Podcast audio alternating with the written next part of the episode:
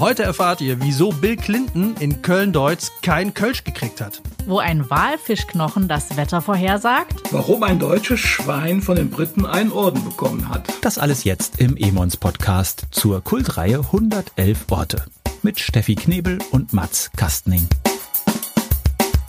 111 Orte, der Podcast, den man gehört haben muss. Hallo zusammen, hier sind Mats Kastning, Steffi Knebel Und Rudi Jagusch. Ihr hört den Podcast zur Kultreihe 111 Orte, den Erlebnisführern aus dem Emons Verlag. Heute mit Pesto und Pasta, Miss Piggy und König Neptun und dreimal kräftig Skölle Alaf. Unser Autor heute, ganz in rosa natürlich, Rudolf Jagusch und 111 Dinge über Schweine, die man wissen muss. Dazu gibt's heute 111 Orte am Gardasee und in Verona, die man gesehen haben muss und 111 Orte in Köln, die man gesehen haben muss. Wir treten wie jedes Mal an in den drei Kategorien Lieblings mit Mutti und hm, lecker. Die Entscheidung und Verlosung gibt's mal wieder wie immer zum Schluss. Rudolf, du bist ja ganz großer Schweinefan. Du hast gemeinsam mit deiner Frau dieses Buch geschrieben. Wie bist du denn zu dem 111er gekommen und was muss man sonst noch so über dich wissen? Ja, zu dem 111er Schweinebuch sind wir gekommen, weil wir liebäugeln schon lange mit so einem 111er Buch, sind da auch im ständigen Kontakt mit dem Emons Verlag gewesen und stehen die ganze Zeit immer noch. Wir hatten verschiedene Ideen eingereicht, wir haben auch über verschiedene Ideen weiter diskutiert, aber das hat sich irgendwie nie ergeben und irgendwann haben wir den Michael Kessler geguckt, der Fernsehreihe macht, reist da immer durch Deutschland und wenn er unterwegs Leute trifft, dann spricht er mit denen. Das finde ich immer sehr, sehr nett, wenn man so mal mitbekommt, was andere denken und fühlen. Und in einer Sendung, die der RBB aufzeichnet, hat Michael Kessler ein Schwein mitgehabt. So, und äh, wir saßen, Susanne hatte mitgeguckt, also meine Frau Susanne hat mitgeguckt. Und wir saßen auf dem Sofa und sie sagte auf einmal, machen wir doch mal 111 Dinge über Schweine, weil nämlich in der Sendung der Michael Kester eigentlich abgemeldet war, weil alle wollten nur dieses Schwein streicheln, das er dann im Anhänger auf dem Fahrrad mit hatte. Und ja, so ist die Idee geboren. Wir haben dann die 111 Schweine eingereicht und äh, Emons Verlag war sofort begeistert und äh, so kam dann unser erstes 111er Schweineprojektbuch zustande. Wobei ich das super finde, dass der Emons Verlag sich darüber freut, dass du 111 Schweine eingereicht hast. Ich stelle mir das gerade bildlich vor. Ganzer. Herr äh, da, wir, ja. haben, wir haben hier eine Ladung äh, Schweine am Neumarkt. Äh, wollen Sie die, das sind 111. Wollen Sie die mal kurz reinlassen? Die sind vom Herrn Jagusch. Ja, ja, das ähm, so ein ganzer Schweinestall hat dann durchgewinkt.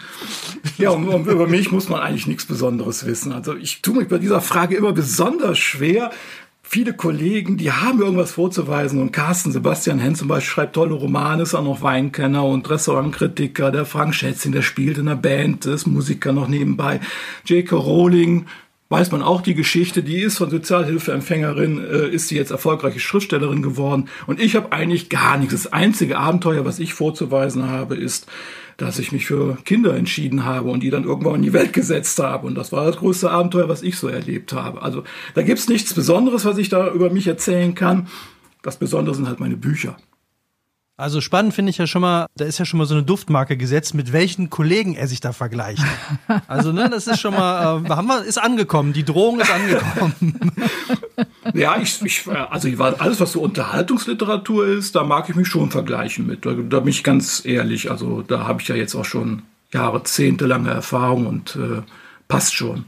Aber 111 Schweine, solch ein Buch, das war für mich auch komplett neu. Ja, dann sind wir ja gleich mal gespannt, äh, wie gut du dich in deinem Schweinebuch auskennst. ich kann nämlich sagen, ich kenne mich heute, das ist das Thema, in dem ich mich am allerbesten auskenne, seitdem es diesen Podcast gibt, also seit 111 Jahren. Ist das das Ding, was ich am besten kenne, ist nämlich, ich habe heute 111 Orte in Köln, die man gesehen haben muss. Ich bin in Köln geboren, ich habe lange in Köln gelebt und ich kenne diese Stadt tatsächlich sehr, sehr, sehr gut und kenne viele Geschichten aus der Stadt.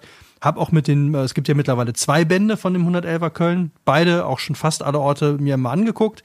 Das heißt, ich hätte am liebsten, den hätte ich wirklich am liebsten selber geschrieben, äh, weil Köln ist wirklich die Stadt meines Herzens und äh, deswegen ist das jetzt für mich auch eine ganz besondere Sendung. Und das war auch das erste Buch aus dieser Reihe. Wir haben damals mit dem allerersten Buch, als es rauskam, haben wir angefangen, sonntags eine Kölschkultur zu starten, wo wir uns dann die Orte angeguckt haben.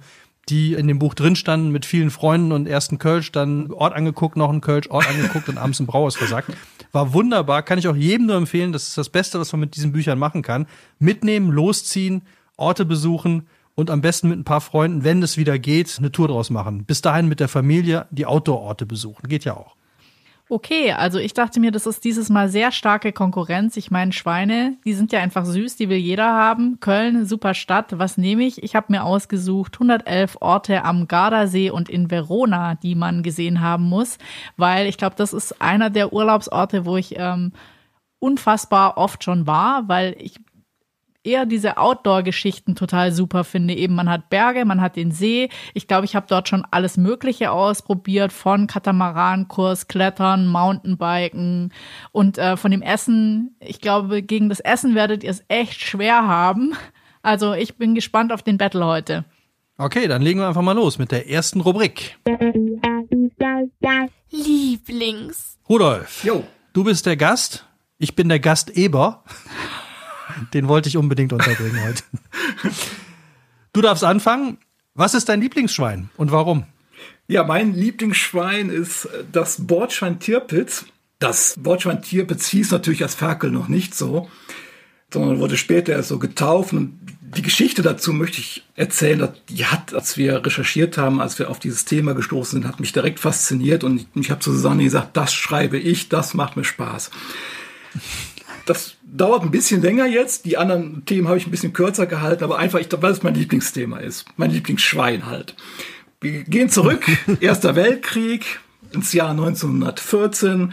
Bekanntermaßen kämpften da die Briten gegen die Deutschen und nicht nur zu Lande, sondern auch zur See. Und ähm, mein Schweinchen taucht oder fuhr mit dem deutschen Kriegsschiff SMS Dresden mit im Geschwader des Vizeadmirals Maximilian Graf Spee. Und die kreuzten da unten im Süden vor Antinien herum und dann kam es, wie es kommen musste. Die Engländer stellten die Flotte. Es kam zu diesem bekannten Gefecht vor den Falklandinseln. Und was Engländer können, Seegefechte. Das wissen wir schon seit Trafalgar und auch spanische Armada. Die versenkten die deutsche Flotte bis auf ein Schiff. Ein Schiff hatte Glück. Klar, es hat ein Schweinchen an Bord gehabt, mein Schweinchen. Und zwar war es die Dresden. Die Dresden konnte also fliehen, dampfte unter Volldampf davon und verschwand für drei Monate von der Bildfläche. Die Engländer suchten das Schiff, fanden es aber wie gesagt nicht. Auch hier hatten die Deutschen wieder Glück. Ja, aber irgendwann geht auch jedes Glück mal zu Ende. So viele Schweine kann man gar nicht an Bord haben. Die Engländer fanden das deutsche Kriegsschiff bei den Juan Fernandes Inseln. Die liegen 670 Kilometer vor Chile, westlich vor Chile. Vollkommen abgebrannt, die hatten keine Kohle mehr, die Motoren standen still, die hatten die ja voll ausgepowert, weil die wollten ja fliehen oder mussten ja auch fliehen. Und äh, jetzt war ein deutsches Kriegsschiff gegen die Flotte der Briten. Und da muss man sagen, hat der Fregattenkapitän Fritz Lüdecke, der das deutsche Kriegsschiff befehligte, die richtige Wahl getroffen, hat gesagt, wir versenken unser Schiff selbst und die Matrosen retten sich auf die Insel. So haben sie es dann auch gemacht. Matrosen rüber zur Insel, Schiff ist untergegangen. Nur eins haben die vergessen. Und zwar das Schweinchen. Das Schweinchen war noch an Bord. Ja, es schaute dann so rum und das Schiff ging unter und irgendwann war das Wasser dann auch bis zum Rüssel. Musste schwimmen. Schweine können schwimmen, gar kein Problem. Es schwamm so darum und musste jetzt eine Entscheidung treffen. Zur Insel, zu den Deutschen, die das ja gerne schlachten möchten, waren Lebendproviant, oder halt rüber zu den Briten. Mit ungewissem Ausgang. Das Schwein entschied sich für die Briten schlau wie es ist. Es schwamm darüber. Tatsächlich, der Kreuzer Glasgow nahm das Schwein an Bord. Als ich das noch mal gelesen hatte, jetzt gestern, habe ich doch mal noch mal reingelesen, habe ich mich, habe ich, ich, wie holt man ein 200 Kilogramm schweres Schwein aus dem Meer? Ich sag mal, das kann ja kein Fallrep hochklettern, in, in Beiboot reinziehen wird auch was schwierig sein. Also das wäre eine Sache, das muss ich noch, muss ich noch herausfinden. Ja, auf jeden Fall, das Schwein war an Bord und weil es ja das letzte Lebewesen war, was ja diesen deutschen Kreuzer Dresden verlassen hat, kamen die Engländer in ihrem skurrilen Humor auf die Idee, dem Schwein ein deutsches Kreuz, ein eisernes Kreuz zu verleihen, bauten also diesen Orden nach und verabreichten dem Schwein diesen Orden und tauften es auf den Namen Tierpitz. Und Tirpitz war der Großadmiral Alfred von Tirpitz, der Anfang des letzten Jahrhunderts hat die Hochseeflotte der Deutschen mit aufgebaut hatte. War also ein sehr bekannter Mann damals. Ja, so lebte Tirpitz dann jahrelang auf dem Kreuzer, brachte dem auch Glück, weil 1919 fuhr es dann ziemlich unbeschadet in England wieder in den Hafen ein. Und äh, Tirpitz ging dann von Bord, was allerdings ein Fehler war, weil ursprüngliche Zweck wurde äh, dann wieder angewendet, also durchgeführt und Tierpitz wurde geschlachtet. Allerdings ist der Kopf vom Tierpitz heute noch zu bewundern im Kriegsmuseum in London. Was mich da so jetzt ein bisschen ärgert, vor drei, vier Jahren war ich in dem Museum, habe es besucht und ich habe nicht auf den Kopf geachtet, habe noch nicht mal ein Foto gemacht. Das äh, ja, muss oh. ich also jetzt nachholen, sobald dann Reisen wieder möglich ist, werde ich auf jeden Fall nochmal nach London reisen.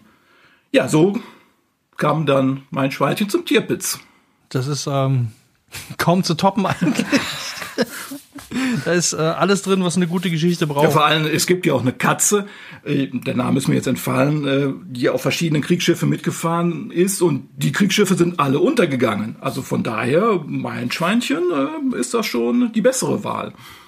Ist auf jeden Fall die bessere Wahl, aber es ist auch interessant, dass die Katze auf mehreren Schiffen war und sie das anscheinend ja geschafft hat, dann immer wieder auf ja, Neues ja, zu genau. Ja, die hat auch nicht 200 Kilo gewogen. Ja, das stimmt. Es ist wahrscheinlich leichter für eine Katze an Bord zu kommen als für ein Schwein. Was das Schwein sich wohl überlegt hat, also ob sich das Schwein wirklich überlegt hat, gehe ich jetzt zu den Deutschen oder gehe ich zu den Engländern? hätte mich an dem Moment wirklich interessiert, ob das äh, Schwein sich das genauso überlegt hat. Lass ich mich auf der Insel essen oder probiere es lieber erstmal auf dem Schiff? naja, nachdem ich die Gastbucher jetzt äh, geschrieben habe, äh, denke ich, das war eine, eine Wahl, eine Wahl, die ähm, schon bewusst war. Die Schweine, die, die sind nicht dumm. Ja, das wäre jetzt die Frage. Du bist ja jetzt quasi Schweineexperte. Für wie schlau hältst du Schweine? Also für sehr schlau sogar. Also Schweine schaffen ja diesen Spiegeltest. Das führe ich jetzt immer so als Beispiel an wenn ich danach gefragt werde. Das heißt, sie erkennen sich selbst im Spiegel und das ist, denke ich, äh, schon eine besondere Sache für ein Tier. Das schaffen nur wenige Tiere. Ne? Ich stelle mir das gerade so vor, dass, dass die das auch Korrektur lesen dann so. Nee, Rudolf, das kannst du so nicht schreiben. Das habe ich so nie. Nee, das war, das war ganz anders. Pass auf. Also ich finde es halt so unglaublich, wie groß die sind. Ich war einmal in einer Schweinezucht und das, die waren einfach riesig, die Schweine. Ja, es gibt die ja in vielen Größen, oder? Du hast jetzt wahrscheinlich dann von klein bis riesig alle gesehen. Ja, die sind natürlich die heutigen Schweine, die man so sehen kann in Ställen, die sind so gezüchtet worden. Also die waren früher, gerade so im Mittelalter, viel kleiner und äh, auch im, im, ich meine, 19. Jahrhundert etwa fing das an. Auch die Engländer in dem Fall fingen an, die zu züchten, größer zu züchten, einfach, dass das Schlachtgewicht dann höher wird. Und das geht immer noch weiter. Und tatsächlich werden die Schweine auch in den letzten Jahrzehnten immer noch größer. Ich weiß nicht, wo das enden soll. Ob die dann irgendwann mal sechs Beine kriegen, damit sie nicht durchbrechen. Die haben ja jetzt schon Probleme mit Rückgrat und äh, Organen und alles Mögliche. Ne? Ich habe auch irgendwie erwartet, dass du so ein Hausschweinchen hast. So ein kleines, keine Ahnung. Ich dachte, wenn man so ein Buch schreibt, ist man so ein Fan. Als nächstes holt man sich dann so ein kleines Hausschwein. Ja, hatten wir tatsächlich überlegt. Das, das, also, das Problem ist, wenn man ja darüber schreibt und ja auch mehr Fakten mitbekommt, weiß man ja auch, dass Schweine eigentlich einen Auslauf brauchen. Die brauchen einen Platz, wo sie ja dann auch ihr Geschäft verrichten können, wo sie sich dann auch in Schatten legen können. Und äh, wir wohnen hier im Reihenhaus und mein Grundstück ist handtuchgroß. Und das wäre einfach nicht gegangen. Das wäre eine Qual gewesen. Und man müsste eigentlich auch noch zwei Schweine haben, weil eins das sind ja auch Herdentiere und die fühlen sich auch nur wohl, wenn sie zu mehreren unterwegs sind. Dann wären da schon zwei Schweine. Und die kriege ich einfach ein Grundstück nicht unter. Okay, Steff, was hast du zu bieten gegen ein äh, Schwein, das sich äh, kriegsentscheidend für die Engländer entschieden hat?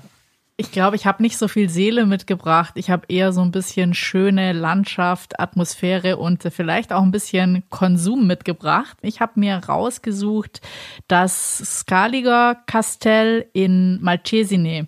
Und zwar fand ich das eigentlich ganz toll, weil das ist eine große Burganlage, die liegt ziemlich direkt am See, kragt da auch so ein Stück weit in den See hinein. Man muss sich das so vorstellen, das ist ein 70 Meter hoher Wehrturm, der ist damals äh, von dem Herrschaftssitz von ähm, 1277 Also es ist eine ganze Wehranlage, die dann mehrfach eigentlich auch ihre Berufung oder ihren Job, sage ich mal, gewechselt hat. Erst war es eine Festungsanlage, danach ist es das Amtsgebäude des Venezianer Capitano geworden, danach war es eine Militärunterkunft und heute sind Teile des Naturhistorischen Museums da drin.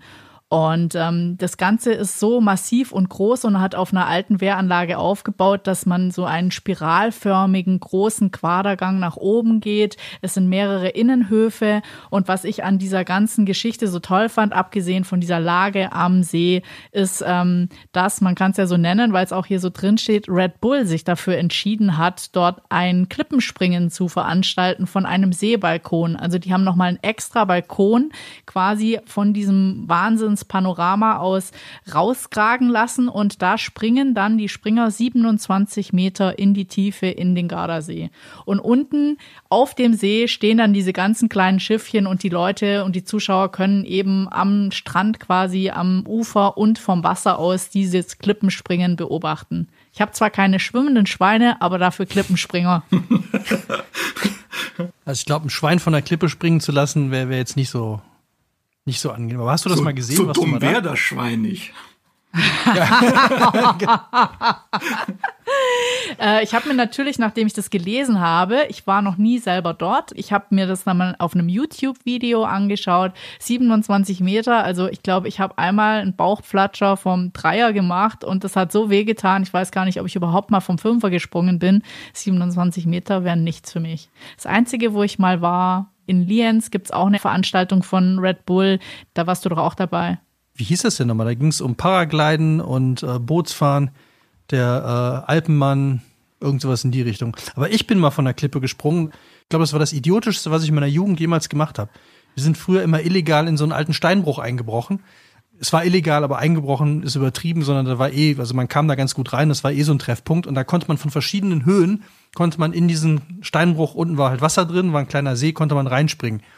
Und ähm, man, man kriegt ja immer so gesagt, so guck vorher rein, ob da was ist und man hat sich dann darauf verlassen, wenn die anderen das machen, wird das schon passen. Du hast mal geguckt, Wasser drin ist, ne? Ja, also Wasser war drin. Das konnte ich von oben sehen, aber alles, alle anderen Tipps habe ich nicht befolgt, weil ich dachte, komm, die anderen, die machen das auch, dann muss ich das jetzt auch. Und da bin ich mal aus 15 Meter etwa, habe ich mal einen Körper gemacht. äh, da hatte ich wirklich, da hatte ich ein paar Wochen was von, von dem, äh, also von dem Zug auf die Arme, mit dem habe ich so nicht gerechnet, weil ich war vorher auch noch nie höher als fünf Meter. Und dann, äh, das sah von oben, also das war das einzige Mal wirklich, wo ich dachte, das sah von oben nicht so hoch aus, wie wenn man unten steht. Also wenn man es so von der Seite ja. gesehen hat. Wenn ich das gewusst hätte, äh, hätte es nicht gemacht. Aber man sprang so aus so ein bisschen so fast aus dem Gebüsch raus und dann auf im Flug. Oh oh oh, oh, oh, das ist tief, das ist richtig tief. Aber auch noch mit dem Kopf voraus, um Gottes Willen. Ja, ich, ey, da waren Mädels, da wollte ich doch hier den, äh, den großen, da, da gab es immer noch diese Werbung hier von Cliff und so, und wie die dann immer aus dem Wasser aufgetaucht, und da ja. musste man natürlich hier mit Arme auseinander und Flugphase und so. Mhm. Und äh, das hat mir so in die, äh, die Schultern reingehauen, also da hatte ich wirklich noch mehrere Wochen was von. Ja, das kann ich jetzt nicht toppen. Das höchste waren vielleicht so sechs, sieben Meter in Kroatien von der Klippe. Wäre ich auch niemals runtergesprungen. Oder mein Sohn, der war damals ja, so 14, 15, der ist natürlich so zack immer durch und immer reingesprungen. Und ja, da wollte ich einfach mal hier auch mal zeigen, dass der Papa das auch kann. Und äh, die Meter haben mir dann aber auch gereicht. Ne? Ja, aber es ist immer dieser, dieser, dieser Blödsinn, man will irgendwas beweisen ja, oder man, ja. man steht da, ich muss jetzt auch, also so kann ich das nicht bei mir, das kann ich jetzt so nicht durchgehen lassen. Und das genau. war genau. Krass, also ich habe noch keine Klippe genommen, ich habe nur im Schwimmbad.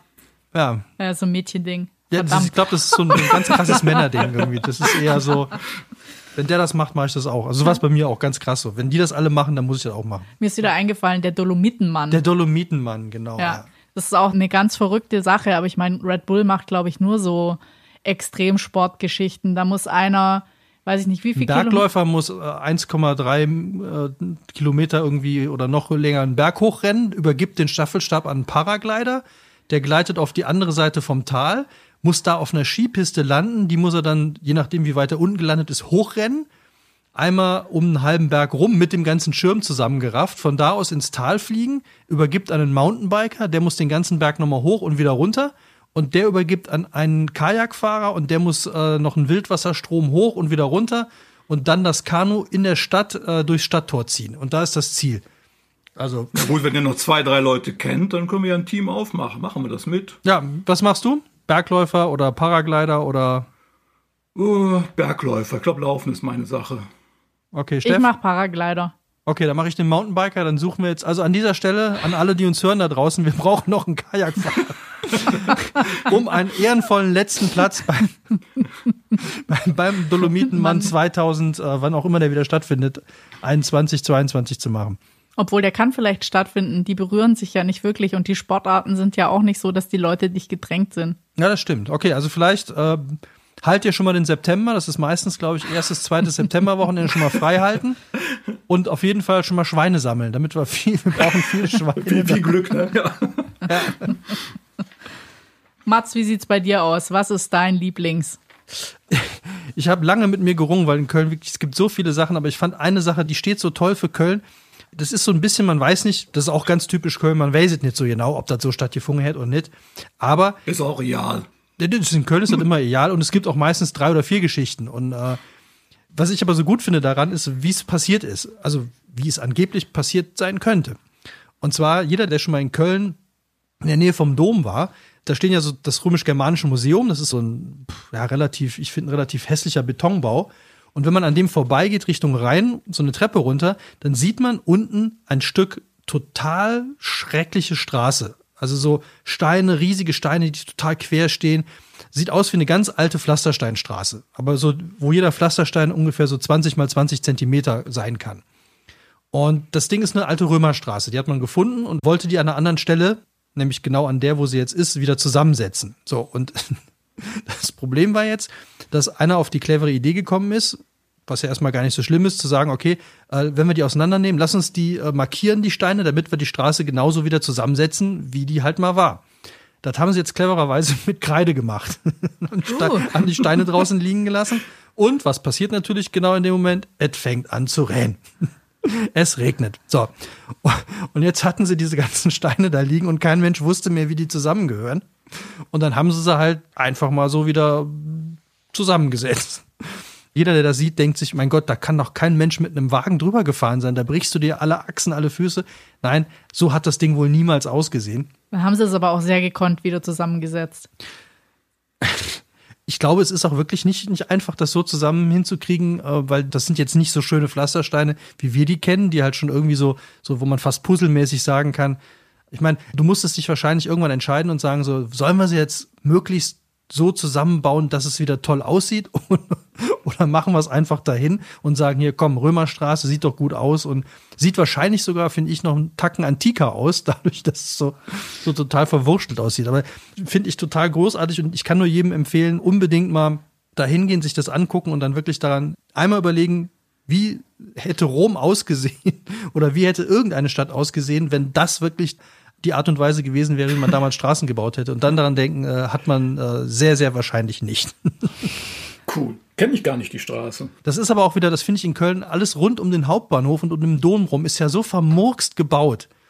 Also du findest da ja auch nix und wenn du da in die Unterführung gehst, denkst du ja wirklich, das ist, äh, du bist direkt in irgendeinem Schwerverbrecherarsenal gelandet, weil das alles so windige Ecken sind und es ist alles so ungemütlich und alles so zwielichtig. Und dann geht diese eine Treppe da runter und da geht man eigentlich also ich frage mich, warum da über an der Stelle, äh, aber eigentlich gehst du da auch nicht wirklich lang. Also du gehst entweder zum Dom und dann über die großen Treppen runter oder du gehst halt auf der anderen Seite runter und gehst direkt in die Altstadt. Aber das ist so, zwischen den Museumsbauten geht so ein Weg runter.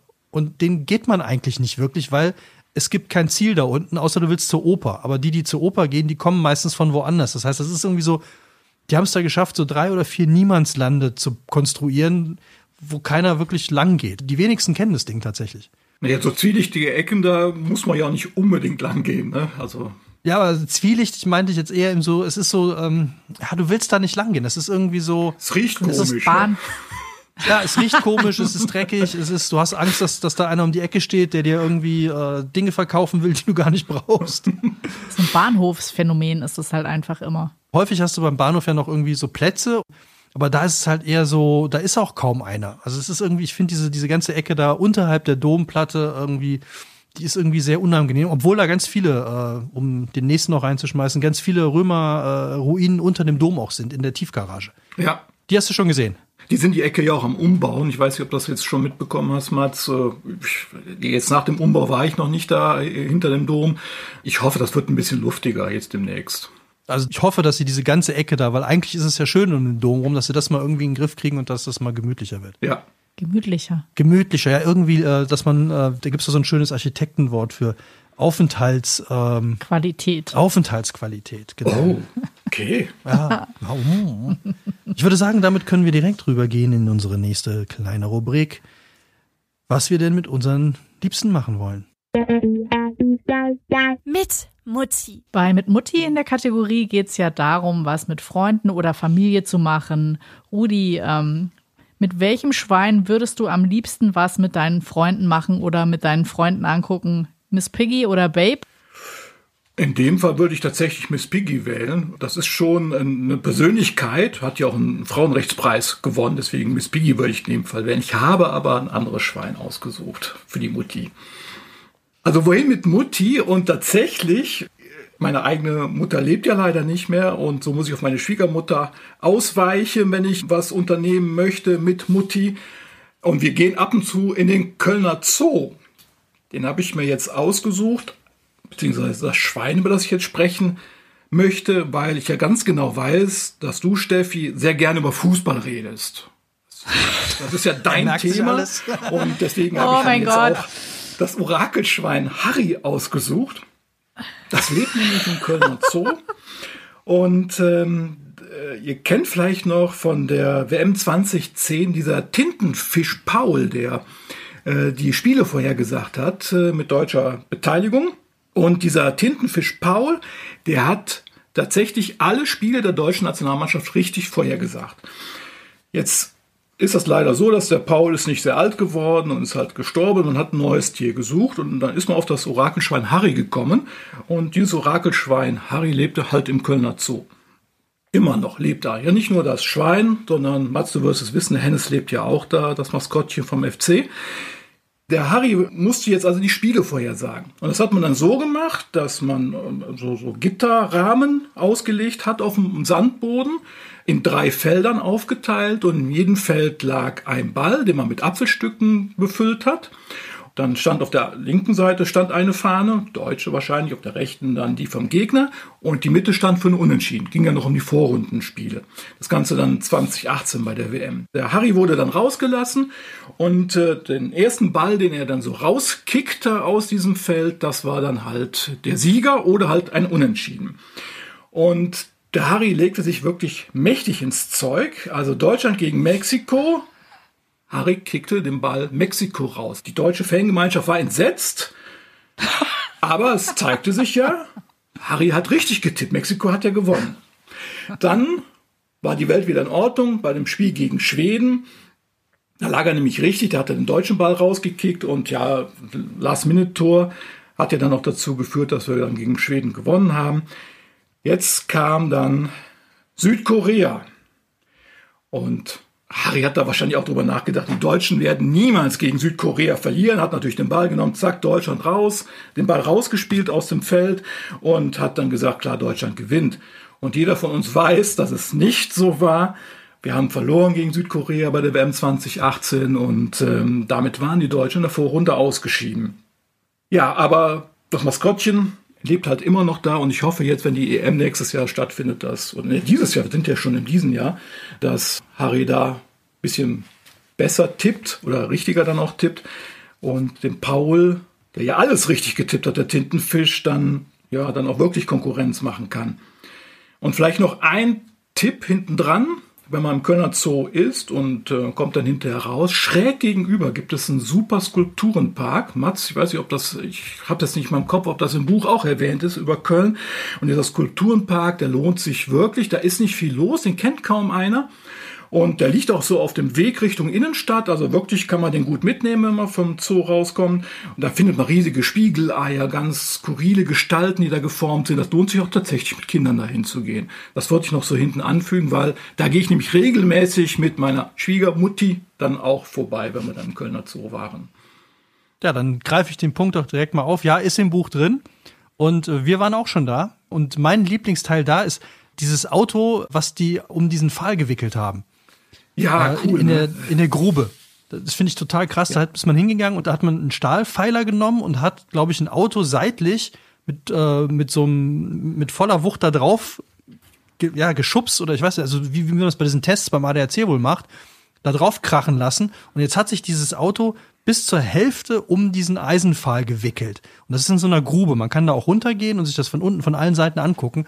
Und das ist echt beeindruckend. Äh, da steht auch irgendwo, mit welcher Geschwindigkeit die das gemacht haben. Und das war nicht viel. Also das war jetzt nicht irgendwie mit 180 oder so, sondern ich glaube so mit 70 kmh oder so haben die das auf diesen Stahlpfeiler da losgejagt. Und das ist echt beeindruckend. Aber ich finde diesen, äh, finde ich sehr gut. Also ähm, Skulpturenpark ähm, kann ich gerne. Ja, ich glaube, er bereitet Gucken. schon so ein bisschen seine Extratour vor, weil sonst wird es schwierig. Schwimmen irgendwo kurz vor Chile äh, für die Leute wird schwierig. Ja, Ja, Kölner vielleicht Zoo und dann Kölner Zoo ist natürlich schon mal schön, auf jeden Fall. Heute ist immer sehr Köln-lastig, muss ich sagen. Kölner Zoo Ja. hat übrigens auch einen eigenen 111er. Ja, Die schönsten Geschichten, auch die schönsten Elefantengeschichten Elefanten, sind mit dem äh, 111 Elefanten, Elefakten, Elefakten. Die hatten wir ja auch schon, ähm, auch äh, unter Beteiligung des Kölner Zoodirektors und äh, auch viele Kölner Zoogeschichten. Da ist ja auch der, der Elefant, der Kölsch trinkt oder Kölsch getrunken hat früher. Das fand ich ja auch sehr ja, nett. klar, oder? Was soll er sonst trinken? Pilz oder Alte? Ja, der, der jetzt Kölsch, aber ich meine, wie willst du in Kölner Zoo an den Alt kommen? Da kannst du als 40 Elefant aber direkt rein abwärts und ja, genau, rein aufwärts und nee, rein abwärts und weg damit. ja, kannst dich adoptieren lassen. Ja, kannst du versuchen, ob du in Düsseldorf noch als Elefant durchgehst. Aber Chile, um das nochmal äh, zu sagen, Chile und Schwimmen wird für mich schwierig, weil ich Flugangst habe. Ich steige nicht im Flugzeug ein. Also das, äh, dann, dann doch lieber Gardasee und dann von da ins Wasser. Da komme ich mit dem Auto hin. Ja. Oder mit der Bahn. Ja. Ja, es war jetzt gar nicht so fußballlastig für mich. Ich finde es eigentlich schön, wenn ein Schwein kickt. Hat der es dann mit dem Rüssel oder hat der versucht, das mit dem Bein zu machen? Nee, nee, Wahrscheinlich mit dem, mit dem Rüssel, mit dem oder? Rüssel. Also Rüssel ist ja das wichtigste Werkzeug, was dann das Schwein hat. Das ist also wirklich wie ein richtiger Spaten. Die können ganz schön tief graben damit und hören noch nicht auf. Und ich war jetzt letztens noch in Immenstadt, oder Susanne und ich waren noch da. Da gibt es ja äh, Schweine, die frei unter Bäumen gehalten werden. Ist ja in Deutschland nicht mehr so erlaubt. Äh, Das Ganze ist also auch ein Versuch da in Immenstadt im Allgäu. Und äh, da haben wir uns dann ja zwei, drei Stunden aufgehalten, haben dann einfach zugesehen und die waren die ganze Zeit mit der Nase im Boden eigentlich. Ne? Also die sind richtig fleißig, die sind, das sind keine faulen Schweine. Also wer unseren Podcast schon häufiger gehört hat, weiß ja, dass ich der König der Übergänge bin. Oh, oh, Und da hast du kommt- mir jetzt wieder, ja, da hast du mir jetzt einen traumhaften Übergang geliefert. Äh, Ich sage nämlich folgenden Satz. Äh, Ich hoffe, dass das Schwein beim Graben keine Knochen findet. Weil das, was ich mit Mutti machen würde, ist die goldene Kammer von St. Ursula, unter Einheimischen auch bekannt als die Knochenkammer. Und das ist, finde ich, einer der schönsten Kölner Anekdoten oder beziehungsweise nicht Anekdoten, sondern Geschichten, die dann aufgebauscht wurden. Und ich erzähle diese Geschichte immer am liebsten in dem Style oder beziehungsweise in der Ausführung, die Jürgen Becker mal so wunderbar vorgetragen hat, als er in einem seiner Kabarettprogramme die Kölner Stadtgeschichte erzählt hat. Und da geht's um die Ursula, St. Ursula. Und äh, die ist ja mit ihren zehn, also die kurz davor, die sollte einen ir- irgendeinen Tuppes heiraten. Und sie hat dann gesagt, ich mache das aber erst, wenn der das und das und das macht. Und ich noch, äh, die ist dann, glaube ich, noch äh, über See gefahren und hatte dann äh, ihre zehn besten Freundinnen dabei, irgendwie zehn Jungfrauen, dann waren es halt elf Jungfrauen, das ist jetzt gleich noch wichtig. Und dann sind die halt äh, durch die Weltgeschichte gesegelt und der Tuppes hat sich mittlerweile taufen lassen und äh, jetzt ging es immer mehr in Richtung, äh, verdammt, ich muss ihn halt heiraten. Und dann ist die in Köln, ist die überfallen worden von den Hunden. So, und das war ein einziges Gemetzel, sie ist in Märtyrertod gestorben. So, und jetzt hat man irgendwann Knochen gefunden. Und diese Knochen, die man da gefunden hat, da hat man jetzt gesagt, das müssen die von der Ursula sein, weil irgendwie das passte hier so und die Jungfrauen auch. Und dann hat man da natürlich Reliquien draus gemacht. Und man findet in dieser Knochenkammer, ja, findet man, das ist so ein Raum, der ist so vielleicht so 20 Quadratmeter groß, der ist komplett ausgestattet mit Knochen. Also die sind dann äh, an, hängen an den Wänden, sind in, in ganz bestimmten Mustern. Und es gibt ganz viele kleine Schreine, die in Form dieser Ursula sind, also der Kopf der Ursula bis ungefähr äh, Schulter. Und oben drin hat man dann immer so ein Knöchelchen reingelegt. Und äh, damit ist Köln mit diesem Reliquienhandel und den drei heiligen Königen ist Köln total ging touristisch ab. Da kamen nur noch Pilger und wollten dahin und die haben ein Wahnsinnsgeschäft mit diesen Reliquien gemacht. Also die haben das Zeug natürlich verkauft. So, jetzt kann man sich natürlich denken, elf Jungfrauen, das gibt jetzt knochentechnisch nicht so viel her. Und wenn man weiß, dass in Köln teilweise irgendwie äh, Hunderttausende von Pilgern unterwegs waren, musste jetzt natürlich Ersatz rangeschafft werden. So, und dann hat man halt aus den elf jungen Frauen hat man dann 11.000 Jungfrauen gemacht. So, und damit bist du natürlich jetzt knochentechnisch und reliquientechnisch auf der sicheren Seite. Und was ich jetzt noch so spannend fand, war, der Reliquienverkauf war eigentlich verboten. So, das heißt, also den Knochen selber durftest du gar nicht verkaufen, den durftest du nur verschenken. Aber die Kiste drumrum, die durftest du natürlich verkaufen. Und natürlich gab es keinen Knochen ohne die Kiste. So, und jetzt haben die halt die Reliquien in Kisten und ganz, ganz viele von diesen Ursula, äh, die haben auch einen Namen, den habe ich jetzt vergessen. Die stehen da halt und das ist so, das kennen auch komischerweise gar nicht so viele, also gerade Touristen auch nicht, weil man geht immer in diese Kirche rein und am Eingang ist rechts eine Tür und da muss man, also zumindest war es früher so, musste man dem Küster Bescheid sagen oder irgendwem 50 Cent äh, und dann hat man einen Schlüssel gekriegt und konnte da rein, musste sich aber glaube ich auch anmelden früher. Ich glaube es ist mittlerweile nicht mehr so. Aber das hat so ein ganz gruseliges Flair, weil alles voll Knochen ist und es aber schön aussieht. Also es ist halt wirklich sehr schön gemacht. Und jetzt noch das Wissen to go das Kölner Stadtwappen, wem das bekannt ist, das sind ja äh, elf Tropfen und diese drei Krönchen oben. Und diese elf Tropfen, das sind eigentlich, glaube ich, wenn ich es richtig im Kopf habe, Hermelinschwänze oder sowas ähnliches. Die stehen für diese 11.000 oder beziehungsweise elf Jungfrauen und die drei Krönchen oben stehen natürlich für die drei heiligen Könige. So, und da würde ich mit jedem hingehen, der mir über den Weg läuft, weil die Kirche, in der das ist, die ist ein bisschen versteckt und dann noch diese Knochenkammer finden, auch nicht für jeden, aber jeder, mit dem, mit dem ich da bis jetzt drin war, fand's toll. So, jetzt ihr. Ja, ich glaube, ich, ich war vor, einer, vor Jahren mal mit einer Stadtführung äh, auch da. Ja, also auf jeden Fall ein Besuch wert, da stimme ich zu. Bisschen gruselig, muss ich sagen, mit den vielen Knochen. Aber knochentechnisch könnte ich dann auch ganz geschickt gleich überleiten. Oh, dann möchtest du mir hier das Wasser abgraben als äh, Überleitungskönig?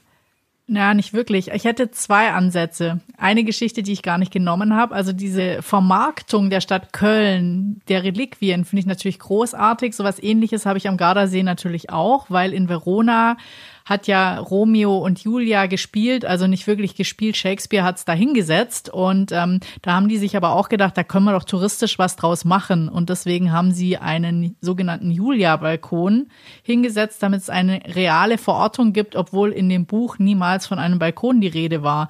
Da können die Leute halt hinpilgern und diese Statue berühren und das gleiche gilt auch für die Grabkammer das wurde so inszeniert, um dem Ganzen einen Ort zu geben. Also da hat die Tourismusmaschinerie auch ganz schön was ins Rollen gebracht. Das ist nicht so alt, sage ich mal, wie in Köln, sondern eher neuerer Natur. Aber das wollte ich gar nicht. Ich wollte nämlich mit Mutti an einen ganz besonderen Ort gehen um auch einen. Fängt jetzt auch schon an, hier mehrere Orte reinzubringen. Ja, ja, also ja, ist, äh ich habe dazugelernt, ja. Und zwar wollte ich mit Mutti gerne an den Arco della Costa gehen. Und Costa heißt so viel wie Rippe. Und da geht es darum, dass es einen Torbogen gibt, einen wirklich wunderschönen, der zwei Gebäude verbindet. Auf dem Gang konnten die Leute früher auch hin und her gehen, um sich, äh, das waren hauptsächlich auch, äh, glaube ich, Rechtsanwälte, damit sie eben unten nicht vom Fußvolk ähm, auf falsche Gedanken mit Geld bestochen oder irgendwie sowas. Also haben die sich immer in der Luft bewegt und unter diesem Bogen hängt ein Gegenstand, der aussieht wie ein Spazierstock. Und es ist eben kein Spazierstock, sondern die Rippe eines Wales. Und da waren sie sich nicht so ganz einig, wann diese Walrippe dort aufgehängt worden ist. Also ganz sicher sah man sie auf äh, Stadtabbildungen vom 18. Jahrhundert, aber diesen Bogen gibt's schon seit dem 15. Jahrhundert. Es kann also sein, dass dieser gefundene Walrippe da viel länger hängt. Und was ich halt besonders schön fand, dass diese Rippe, die soll so ein bisschen das Böse fernhalten und noch eine Funktion mehr hat, nämlich die Rippe kann das Wetter vorhersagen. Also wenn die Rippe parallel zum Bogen steht, dann wird gutes Wetter und wenn die Rippe sich dreht, dann wird das Wetter eben schlecht. Aha. Wie genau funktioniert das? Ist dann, kommt da morgens ein Metrologe und dreht das oder? Ich glaube eher wahrscheinlich der Luftzug und dann lässt sich das Ganze interpretieren. Also ich glaube, okay. das ist so ganz, äh, diese Rippe hängt an so einer Art Faden oder an einem Seil, mhm. frei schwebend. Ich halte es mal kurz in die Kamera. Da ah, haben unsere ja, Hörer jetzt sehr viel von. Ja, ich beschreibe es nochmal. Also unter diesem Bogen, der ungefähr im zweiten Stock ist, hängt eben ein Stahlseil mit einer Art Spazierstock, was diese Rippe ist. Und je nachdem, ob die sich halt, die kann sich frei bewegen. Wenn sie parallel hängt, dann wird halt gutes Wetter. Und wenn sie sich in eine andere Richtung dreht, was ja bei einem Windzug gut sein kann, dann wirds Wetter halt nicht so gut. Gibt es da ähm, belastbare Beweise für oder ist das nur so äh, Spökenkiekerei? Ich glaube, das ist Spökenkiekerei, was auch immer das bedeuten mag. Können Schweine das Wetter voraussagen? Da habe ich jetzt wirklich überfragt, aber wenn man die studieren lässt, bestimmt. Sind ja schlau. ja, genau. Es gibt auch diese tollen Steine, die immer ähm, Steine, die das Wetter vorhersagen. Ist der Stein nass, regnet Ist der Stein weiß, schneit Sieht man den Stein nicht, ist Nebel. Können wir mit Schweinen ja auch machen. Sieht ja. man das Schwein nicht, ist Nebel. Aber Schweine freuen ja. sich doch bestimmt auch, wenn es regnet, oder? Die suhlen sich doch auch ganz gern. Das mit dem Regen, das macht denen nicht viel aus, aber die suhlen sich ja eigentlich, wenn es heiß ist, ne, um sich abzukühlen und Parasiten loszuwerden. Mhm. Und äh, von daher, das ist ja der eigentliche Grund des Suhlens. Aber gibt es denn so ein, so ein, also man sagt das ja auch Schweinewetter. Also, ne, Gibt es ein Wetter, was Schweine total toll finden? Ist, es, ist das Regen? Ja, Regen, wenn es ein warmer Regen ist, dann schon. Das lieben die schon. Das äh, sieht man auch, wenn man jetzt ich habe genug YouTube-Videos geguckt und äh, auch aus den Kindheitserinnerungen, wenn die mit einem Schlauch nass gespritzt werden, dann, dann stehen die schon gerne unter der Dusche. Ne? Aber die mögen es nicht zu warm, so, weil sie dann halt auch ein Problem haben. Die können nicht schwitzen, die Schweine. Da müssen sie sich halt eine Alternative suchen. Wie gesagt, das Suhlen. Also so ein ganz normaler Frühlingsdurchschnittstag, den man so hat, so 18 bis 20 Grad äh, bei, bei normaler Sonneneinstrahlung und möglichst noch ein Schattenplatz in der Nähe. Sowas lieben die. Wenn sie dann artgerecht gehalten werden. Ne? Dann sind aber ja ganz viele Schweinesprichwörter eigentlich falsch, oder? Also man sagt ja, ja Schweinewetter oder Schwitzen wie ein Schwein. Äh, das genau. passt ja dann überhaupt nicht. Genau, das haben wir ja im Buch auch beschrieben und äh, gerade so Schwitzen wie ein Schwein, die können überhaupt gar nicht schwitzen oder äh, wir haben ja schon über die Faulheit der Schweine gesprochen, ist gar nicht so, die, die sind sehr, also viele äh, Kilometer am Tag unterwegs, wenn man sie denn lässt und auch graben ja auch die ganze Zeit. Ähm, also die meisten Sprüche stimmen überhaupt nicht, die sind einfach Beobachtungen, die die Leute gemacht haben und dann falsch interpretiert haben. Und das Schweine Glück bringen, wie ist man da drauf gekommen? Ja, das äh, stammt wohl auch aus dem Mittelalter. Es ist dann so, dass man ja eigentlich so immer so ein Schwein als Reserve sich hielt oder wenn man äh, ja, das, das war eigentlich schon das Glück, wenn man ein Schwein hatte, weil man konnte dann auch mal äh, Notfall und Hungersnot damit überbrücken und dann hat man einfach Glück gehabt, wenn man ein Schwein zu Hause hatte. Da würde ich sagen, das ist die perfekte Überleitung zu unserer oh. letzten Rubrik. mmh, lecker. Ach, Rudolf, ich weiß gar nicht, wie ich die Frage jetzt in der letzten Runde an dich formulieren soll. Ähm, mh, lecker und Schweine, das ist jetzt. Ähm, da habe ich auch lang drüber nachgedacht. Kannst du überhaupt noch an das Thema jetzt unvorbelastet rangehen? Nein. Oder bist du jetzt Vegetarier geworden? Also ähm, Vegetarier noch nicht. Wir haben es tatsächlich äh, eine Weile ausprobiert. Das Problem ist tatsächlich, ähm, dass wir halt so vier Leuten sind und äh, eine Familie, meine Kinder wohnen auch bei mir und äh, wir müssten mehrere Gerichte dann für, für Susanne und für mich kochen und für die Kinder. Das äh, ist dann alles zu aufwendig. Wir stehen ja alle auch im Beruf. Ähm, wir sind aber ganz klein gegangen und äh, wir nehmen nur noch Fleisch aus artgerechter Haltung. So, das äh, ist gar nicht so einfach. Wenn man heutzutage in den Supermarkt geht, kann man vergessen, kriegt man nicht. Ja, also äh, es hat tatsächlich ein Wandel bei uns im Denken und auch im Essen stattgefunden. Dann sind wir jetzt sehr gespannt, was du dir trotzdem noch äh, aus der Schwarte gesaugt hast, um uns hier mit einem Lecker zu überzeugen. Ja, und nicht das Schweineschnitzel oder das Wiener Schnitzel. Ähm, kannst du dir ja jetzt denken, wobei das Wiener Schnitzel ja eigentlich Kalb ist. Äh, aber wenn man dann halt nach Wiener Art hat, ist es ja dann vom Schwein. Ich habe mir die Schweineohren ausgesucht. Und zwar nicht die tatsächlichen, die fleischigen Ohren, die ja auch an verschiedenen Ecken, vielleicht am Gardasee oder so, als Delikatesse gelten, keine Ahnung, aber sind ja schon mal Delikatessen in verschiedenen Regionen. Ich habe mir das Gebäck ausgesucht. Und das kam da auch so, dass das Thema kam auf bei Susanne und mir und Elefantenohren werden sie in England genannt, aber hier bei uns ja Schweineohren, habe ich gedacht, das kann doch nicht sein, dass man ein Gebäck nur so nennt, weil es so aussieht. So, und da bin ich dann in die Recherche eingestiegen. Und es gibt zwei Theorien. Erstmal, wie das äh, so entstanden ist, das Gebäck, wie das zu uns gekommen ist. Und in der ersten Entstehungsgeschichte ist das wohl so, dass ein Konditor in Frankreich, der hat um 1800 herum dieses Gebäck erfunden. Natürlich wird ein Franzose nicht Schweineohr dazu sagen. Hauptcuisine, der sagt dann Coeur de France, das Herz Frankreichs oder auch Palmier. Also nagelt mich nicht fest, ob das richtig ausgesprochen ist. Mit Fremdsprache bin ich da nicht so gut. Aber das Palmier bedeutet halt Palma, also was Edles.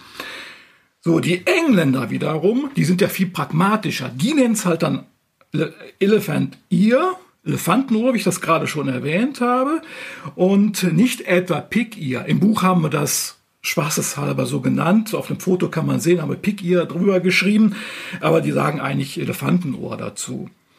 So, also ich, an dieser Stelle kam ich nicht weiter. Da habe ich gedacht, na, gibt bestimmt noch andere Ansätze, ja. Und es gibt tatsächlich noch einen Ansatz. Es gab wohl Kreuzzügler, die sollen aus Arabien, also dann zurückkamen, das Rezept mitgebracht haben. So, und später erinnerten sich preußische Küchenbullen an dieses Rezept. Das ist ja relativ einfach, braucht man nicht viel. Ein bisschen Blätterteig, da kann man schon backen. Und die haben das dann wohl so als Süßigkeiten für ihre Soldaten dann, um mal gut Wetter zu machen bei denen, gebacken und dann verteilt. Deswegen heißt das auch, das Schweineohr bei den Italienern halt äh, Prüßens, also Preußen. Ähm, tja, jetzt kam ich immer noch nicht weiter, weil wo ist denn da mit dem echten Schwein irgendwie ein Zusammenhang? Und ich suchte weiter und fand nichts.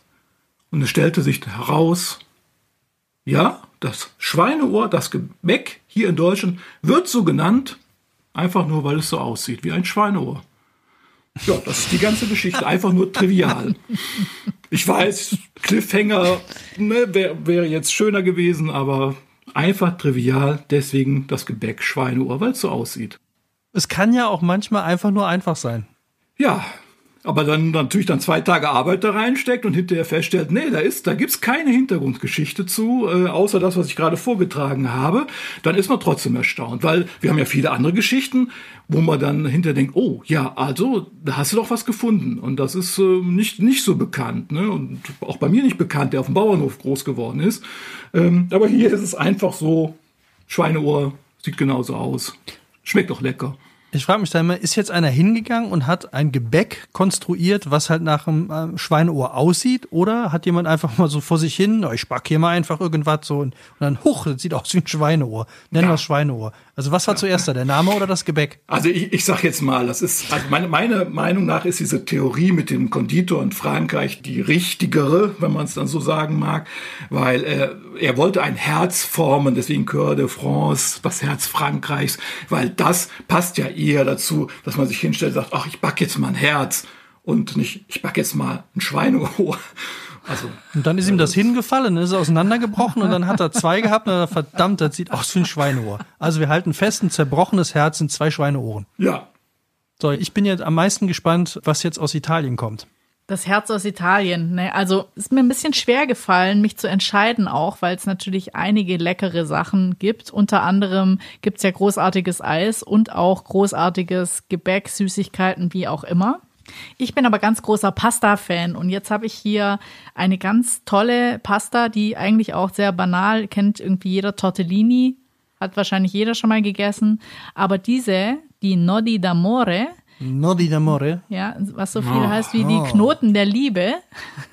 Schweineknoten der Liebe. Ohne Schwein. Ohne Schwein. Ganz Vielleicht mit Prosciutto gefüllt, aber so, ohne Schwein. Mit Füllung, ja.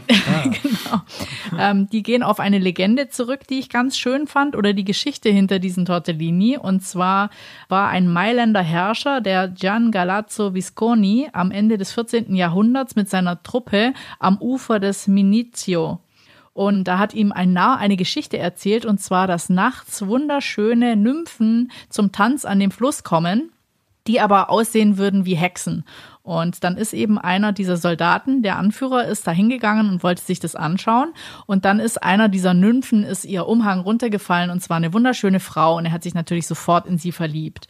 Und als dann der Morgen angebrochen ist, musste diese Nymphe ja wieder zurück ins Wasser.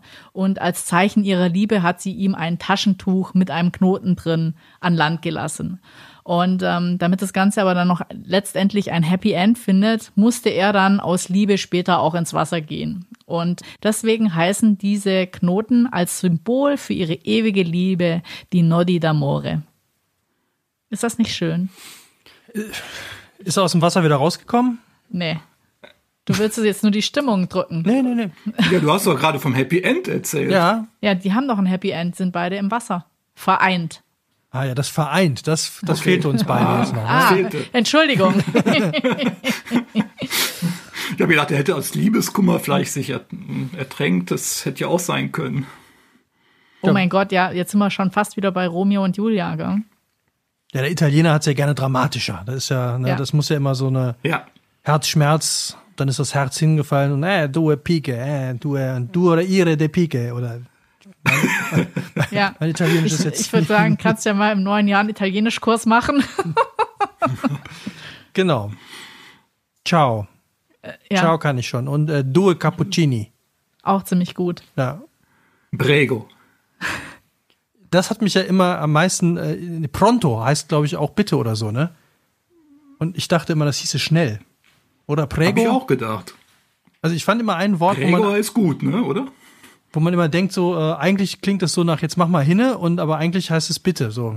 Aber wie gesagt, Italienisch ist auch auch wenn ich oft da bin, aber ich habe mal so einen Kassettenkurs gemacht irgendwann in den 90ern, als es noch Kassetten gab, so von weiß ich nicht Langenscheid oder wie die alle heißen und äh, fast nichts von hängen geblieben. Ich habe blöderweise mal Spanisch gelernt in der Schule und dann finde ich, das ist immer so naheliegend, dass man dann Italienisch und Spanisch verwechselt. ja, das stimmt. Ja. Aber ich, ich gebe zu, ich liebe die italienische Sprache. Ich kann es nicht sprechen, aber dieses, diese, diese Sprachmelodie, also da, das schnellt sich hin, wenn ich das höre. Wenn das einer so perfekt kann und dann so äh, loslegt, also da kann ich stundenlang zuhören. Da passt, da best, da behonst, da hin, da hon. bin, bin da vollkommen bei dir. Ich muss, ich muss es auch gar nicht verstehen. Also die können das, die können das den ganzen man Tag machen. verstehen. Und ich höre da auch gerne Ja. zu. Geht mir bei Franzosen übrigens ähnlich. Ich finde, die können einfach, die können mich voll labern und ich muss das gar nicht verstehen. Ich finde es einfach schön, denen zuzuhören. Da bin ich jetzt nicht bei dir. Also Französisch, das ist für mich so ungewohnt, dass sie ja, die betonen ja anders. Und da habe ich, hab ich so ein bisschen Gänsehaut immer. Ne? Das ist so nicht, nicht mein Fall.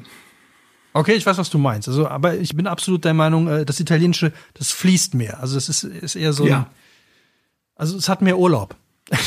Du siehst, Steffi, Steffi, du hast uns, äh, du hast uns gekriegt mit dieser Ja. Geschichte. Ich bin Ja. auch überrascht, dass du die Karte Bologna noch gar nicht gezogen hast. Ja, weil ich kein Italienisch kann. Ja.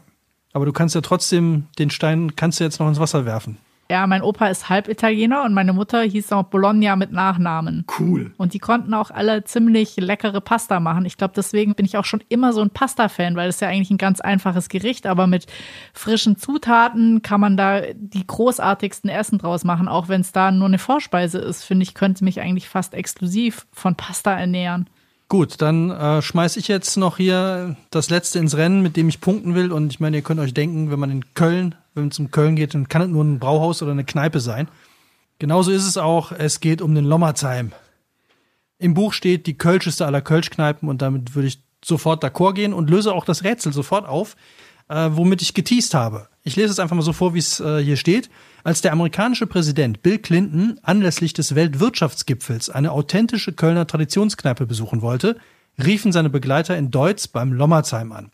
Und was hat Hans Lommi Lommerzheim geantwortet? Nee, das geht nicht. Weil seine Stammgäste wegen der drohenden Sicherheitsvorkehrungen hätten draußen bleiben müssen. Das finde ich großartig, dass der einfach gesagt hat, Bill Clinton, nee, das geht nicht. Das machen wir, das, das finde ich persönlich nicht schön, machen wir nicht. So, und So äh, war der Lommi. ja, ich, Heimatliebe nennt man das, oder? ja, das war der mir egal. Also das, das kann ich mir auch genauso vorstellen. Ich kenne die Kneipe, ich war da auch natürlich sehr, sehr oft drin, auch nachdem er offiziell schon nicht mehr drin war, weil 2004, äh, bis 2004 haben die das 45 Jahre lang, hat er das mit seiner Frau geführt, mit der Annemie. Und 2004 hat er sie geschlossen. Dann haben sich zwei beworben, das Rheinische Freilichtmuseum Kommern und das Kölner Stadtmuseum wollten, also Kommern, die wollten das Ding eins zu eins abbauen und woanders wieder aufbauen. Und das hätte schief gehen können und nachher aussehen wie die Römerstraße. Zum Beispiel, da, hatte, da hatten wahrscheinlich einige Angst vor. Ähm, Lommi hat aber auch abgelehnt, dass das Ding zum Teil im Stadtmuseum ähm, aufgebaut wird. Und deswegen, äh, 2005 ist, ist er gestorben. Und jetzt drohte dieser Gaststätte halt der Abriss, weil die Küche war zu alt. Also wer jemals da drin war, der wird sich gewundert haben, dass das überhaupt noch durch, irgendwann durch irgendeine Sicherheitsvorkehrung oder durch irgendeine Hygienevorschrift gepasst hat. Aber 2008 hat sich die Brauerei Pefkin dem Ganzen angenommen und hat es, was ich als großer Kritiker von äh, Restaurierungen sagen muss, wirklich sehr, sehr stilvoll und sehr gefühlvoll und sehr dem Thema angepasst restauriert. Und seitdem kann man da wieder Kölsch trinken und Frikadellchen essen. Und was ich immer noch toll finde, wenn man den Laden kennt, so das war früher, da waren wirklich alle. Also da konntest du wirklich neben einem, äh, neben einem Ministerialrat sitzen oder neben einem großen Star das hat aber auch keinen interessiert. Und dann hast du auch mal auf Telefonbüchern gehockt oder dich irgendwo in der Ecke noch was, ein Höckerchen genommen.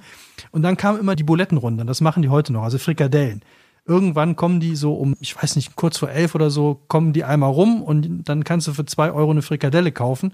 Was ich immer super finde, weil man vergisst ja dann häufig, wenn man da beim wievielten Kölsch auch immer gelandet ist, dass eine Grundlage ja nicht verkehrt wäre oder dass es einem noch mal so einen kleinen äh, Kick gibt, dass man vielleicht nachher mal was essen sollte. Und dann ist diese Frikadelle, die ist auch relativ groß, ist die noch mal super. Deswegen hier kann ich nur jedem empfehlen, unbedingt mal ins Lommerzheim gehen in Köln-Deutz. Kann man, glaube ich, jeden da drüben fragen, wie finde ich zu Lommi, dann wird einem jeder den Weg zeigen können. Und ist auch unweit vom Bahnhof, ne? Unweit vom Bahnhof. Man kann auch fußläufig vom Deutzer Bahnhof äh, aus hingehen, also äh, gut zu erreichen auch. Warst du mal da? Lommi ist auf jeden Fall, ja, ja, auf jeden Fall. Ich bin die Einzige in der Runde, die noch nie da war. Naja, vielleicht, wenn ich nächstes Mal in Köln bin, werde ich das nachholen. Ja, müssen wir unbedingt, also wie gesagt, man muss da mal gewesen sein und wer da drin ist und sich das Ganze jetzt einfach nochmal 10 Jahre, 20, 30 Jahre älter vorstellt, dann ist man ungefähr wieder da, wie es mal war. Okay, wir sind durch. Das war jetzt sehr sentimental zum Schluss. Ja, aber das war vollkommen klar, dass es der Lommi werden muss, weil also jeder, der mal da war, der wird das bestätigen und äh, das ist einfach eine der schönsten Kneipen in Köln, die man gehen kann und in der man gewesen sein sollte, wenn man irgendwie versucht, Köln zu verstehen. Auf jeden Fall. Gut, Freunde, wir sind durch. Ich fasse noch mal kurz zusammen vor der Abstimmung. Wer soll heute euer 111er sein? Die 11.000 Jungfrauen auf der völlig falsch gebauten Römerstraße? Das Schwein Harry, das äh, orakelnderweise im Kölner Zoo steht? Oder der falsche Julia-Balkon, von dem man Klippenspringen in den Gardasee veranstalten kann. Steffi, erklär uns das letzte Mal für diese Staffel die Regeln. Ja, die Regeln sind ganz einfach. Oh, Jede sie sind einfach. Natürlich das sind sie interessiert einfach. mich wirklich. Erzähl sie uns. Jeder hat eine Stimme. Manchmal machen wir auch Ausnahmen, wenn es besonders rührig war, kann man auch zwei Stimmen verteilen, was die anderen dann halt auch machen sollten. Oder halt auch nicht. Ich würde sagen, lass die Spiele beginnen. Der Autor fängt an. Wer hat deiner Meinung nach heute den Punkt verdient und warum? Ja, ich habe da eigentlich ganz klare Meinung zu. Ich habe mich da ganz klar entschieden. Für mich kriegt die Steffi heute mit dem Gardasee den Punkt. Oh. Einfach weil ich von Köln alles schon oder vieles außer diese Pflasterstraße, vieles kenne. Aber erstmal möchte ich, ich möchte zum Gardasee mal hin. Von daher hast du genau das Thema getroffen, was mich da auch interessiert. Und ähm, ich habe ja eben schon angedeutet mit der italienischen Sprache, da fängt man mich einfach, da bin ich eigentlich dann schon äh, voreingenommen und ja, deswegen die Steffi kriegt den Punkt von mir. Super, vielen Dank. Obwohl man, glaube ich, am Gardasee auch ganz entspannt mit Deutsch durchkommt. Ist für mich vielleicht auch ganz gut dann. Gut, dann mache ich direkt weiter, weil bei mir war es heute ganz klar, du hattest mich, ich, mein Punkt geht an äh, das Schweinebuch, an Rudolf. Yeah! Erstmal, weil ich, ich finde, wenn Autor Rudi und Rudi Rüssel schon so dermaßen gut zu seinem Buch passt, das, das ist schon mal der, der erste Punkt. Aber der zweite ist einfach die Geschichte mit dem Schwein, das sich für die Briten entschieden hat. Das finde ich einfach großartig. Das ist einfach so, ich wäre gerne dabei gewesen und wirklich in dem Moment im Kopf des Schweines, als es sich entschieden hat, so, I go to the British people, it's better. Because they had fish and chips and no pigs. So, I'm coming. Und äh, nicht als Bratwurst auf dem deutschen Grill zu essen. Auf irgendeiner Insel. auf irgendeiner Insel, von der keiner weiß, wo sie ist. Also mein Punkt geht eindeutig an das Schweinebuch. So, jetzt hängt's Dank, an dir. Mats. Ja, das ist eine harte Entscheidung. Ich bin natürlich auch großer Köln-Fan, aber tut mir leid, Mats, ich muss auch sagen, als Abschluss der Staffel so ein Glücksschwein zu wählen oder das Schweinebuch, weil es einfach so viele neue Dinge bringt, von denen man keine Ahnung hat. Das finde ich einfach großartig. Und ich meine, wenn Miss Piggy schon den Frauenrechtspreis gewonnen hat und das hat er noch nicht mal als Hauptnummer genommen, was sind denn dann noch für Inhalte in diesem Buch? Also ich gebe dir auch meine Stimme, Rudolf. Ja, lieben Dank, da freue ich mich. Herzlichen Glückwunsch, damit haben wir einen Sieger. Danke, danke. Jetzt hier noch den Applaus für Rudolf, oder nicht?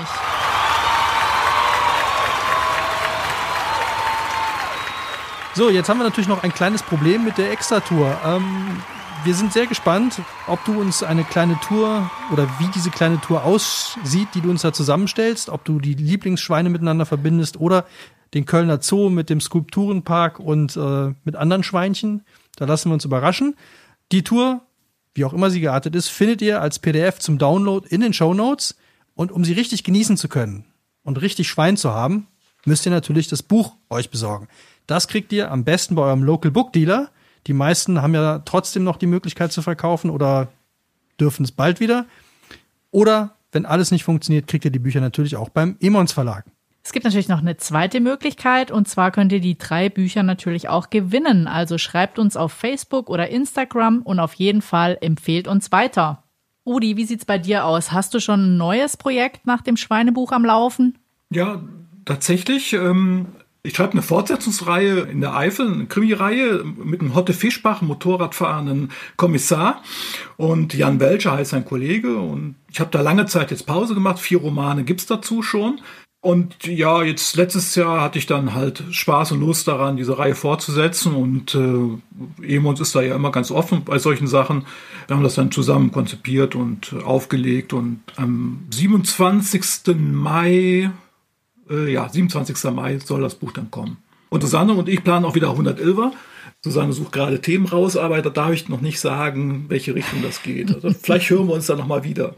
Auf jeden Fall, wir würden uns freuen. 111 Giraffen, die man kennen muss. Ja, wir hatten schon dann Affen, Kühe, wir haben alles schon überlegt, aber diese wird, wird ganz was anderes werden dann. Ganz was anderes. Ah, wir sind sehr gespannt und vielleicht hören wir uns dann ja mit 111 Fabeltieren, die man kennen muss oder. Oder Schriftsteller. Hm? Ja, sollten nicht zu viele Ideen raushauen hier.